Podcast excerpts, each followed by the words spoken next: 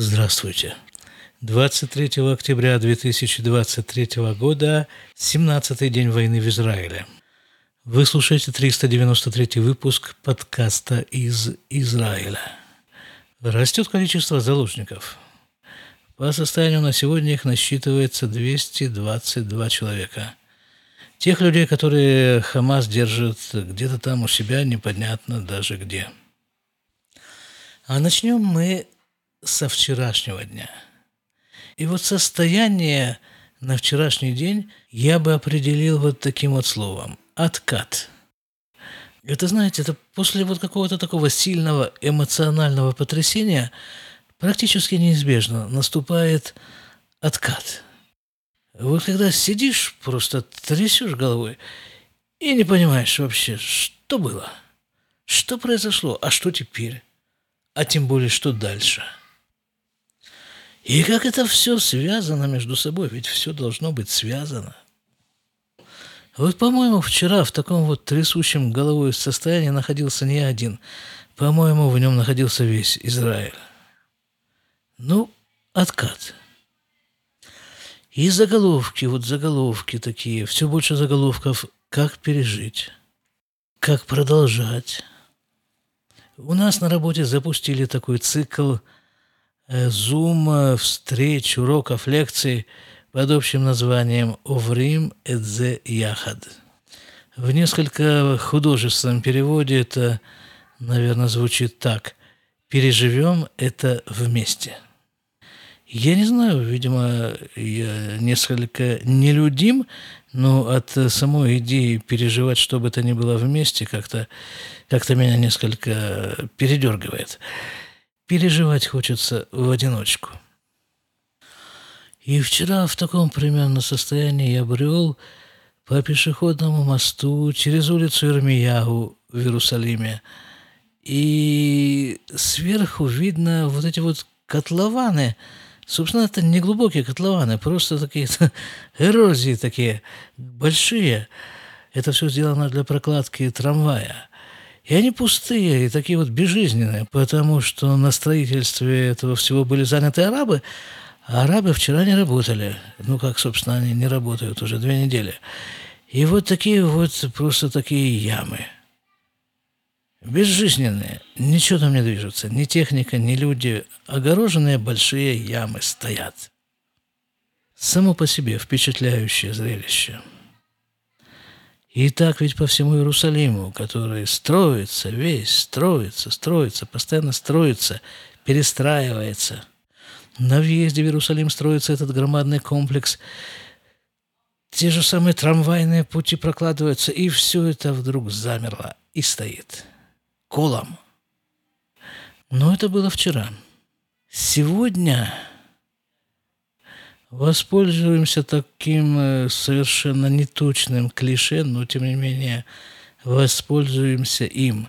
Жизнь начала возвращаться в нормальное русло, и это, конечно же, не так.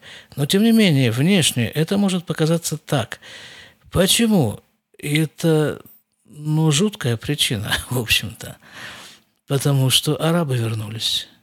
Видимо, разрешили выезд арабов из их э, мест проживания. И вот это вот, вот это вдохнуло жизнь в те же стройки иерусалимские, в тот же самый иерусалимский трамвай, в строительство его путей. В общем-то, вот я шел по Иерусалиму сегодня довольно далеко, это было что-то примерно полтретьего. И как-то нет. Все-таки, ну, видно, что что-то там сдвинулось. Да, в этих стройках что-то начинает двигаться, но далеко не с той же интенсивностью, как это было до войны. Как мы все-таки, как мы все-таки зависим от арабов? Ну, это ж кто ж такое мог предположить? Во всех отношениях. Арабы начали возвращаться на работу, вот на эти стройки, в магазины, где там они работают, и, и появилась какая-то жизнь, появилось какое-то движение. Арабы нам устроили войну, перебили кучу народа, взяли пленных, и, и опять арабы на нас влияют с той стороны, с другой стороны. Как же мы завязли в этих арабах? Евреи – Израильтяне. В нашем поселении начинает набирать обороты такая компания, чтобы ни один араб не мог переступить границу нашего поселения ни под каким предлогом. Строительный рабочий, грузчик, неважно, вот никаких арабов. А почему? Потому что, написано в этом вот воззвании жителей нашего поселения, потому что в тех поселениях, которые возле сектора Газы пострадали от арабов во время этой резни, арабы туда шли с четким планом поселения, с четким планом квартир, которые им нужны, где там находятся двери, как туда попасть. Арабы, работающие в этих поселениях, в качестве тех же строительных работников или там ремонтников или кого угодно, они составили эти планы для своих боевых товарищей. Наша семья решила исключить из э, списка магазинов, которые мы обычно посещаем, магазины, которые берут на работу арабов. Посмотрим, сколько мы продержимся. А состояние сейчас – это как бы такая передышка перед бурей. Всем абсолютно понятно, что буря предстоит, и буря не маленькая. Имеется в виду ввод сухопутных войск в сектор газа. И они бы туда уже давно, я думаю, вошли, но опять мы зависим от арабов. Хорошо, это я вот рассуждаю так вот, сидя у себя дома, над которым ни одна ракета не пролетела и ни одна сирена не прозвучала. Так вот, э, допустим, мы введем войска в сектор газа, что само по себе, понятно, очень опасная операция. И вот мы их ввели. А арабы начали выводить заложников по одному и убивать их, ну, по-арабски, креативно – и по-арабски такие, со съемкой всех подробностей процесса выкладывания этого всего в интернете и с требованием вывести войска из сектора газа. Ну и что мы будем делать в такой ситуации? Скорее всего, пойдем обратно. То есть сейчас, скорее всего, ввод сухопутных войск в сектор газа неэффективен. Вот Именно по этой причине, насколько я себе представляю, и, скорее всего, сейчас делаются попытки оказать давление на арабов, чтобы освободить заложников. А арабы, они при всем э, моем к ним, мягко говоря, неуважении, они далеко не дураки. И они понимают, что заложники – это то единственное, что у них есть. Вообще. Не ракеты, которые мы уничтожим, не их собственная арабская условно, совершенно говоря, гражданское население, с которым мы, слава богу, уже научились не очень считаться. Ничего, единственное, что у них есть, это наши заложники. Я послушал краем уха комментаторов, которые анализируют то, что происходит на этой войне, при этом они не живут в Израиле – я еще раз повторяю, что для того, чтобы хоть что-нибудь понять из того, что здесь происходит, нужно быть израильтянином. Не просто жить в Израиле, а быть израильтянином. Это две большие разницы.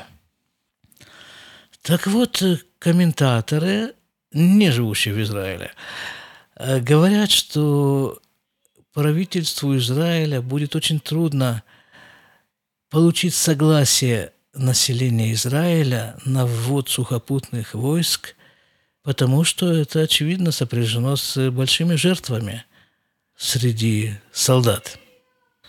Я, живя в Израиле, считаю, что такой мандат у правительства Израиля уже давно есть. Израильтяне знают, на что они идут, и вместе с этим они требуют ввод сухопутных войск в сектор Газа единственным препятствием на пути ввода этих войск, по-моему, это достаточно очевидно, это заложники. А из хороших новостей ребенок звонил из армии пару часов назад. Ну, понятно, как дела, хорошо там, вот туда-сюда. Ты покушал, ты там это... Ребенок служит в э, боевых частях армии обороны Израиля. Ты покушал?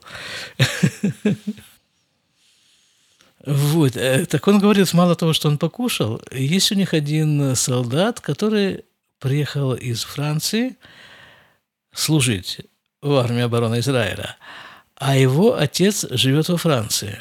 Так вот, его отец тоже приехал, насколько я понимаю, в Израиль, туда, к сыну в армию, и отец э, купил все, чему даже, ну, скорее всего, роте, какие-то там супер совершенно супер ботинки. Они, скорее всего, не для войны все-таки. Они такие, скорее, туристического назначения, да? Ну, какие-то там по тысяче шекелей за пару. Такие супер ботинки. И такой же супер той же фирмы рюкзак большой. Ну, и там заказал им кейтеринг там, и, в общем, накормил их как следует. Вот папа приехал из Франции. Сына навестить. Ну и его товарищи по оружию тоже заодно. А сам сын говорит, мы сейчас вот едем там, куда-то они едут, ну, на автобусах они едут, и остановились где-то там на заправочной станции, и тут же подскочил какой-то народ, говорит, тут же сориентировался, сорганизовался и начал им тут же на месте шашлыки жарить. Солдат надо баловать, кормить их нужно шашлыками и прочими сладостями – Хорошо, ребята, на этом будем прощаться. Будьте здоровы. До свидания.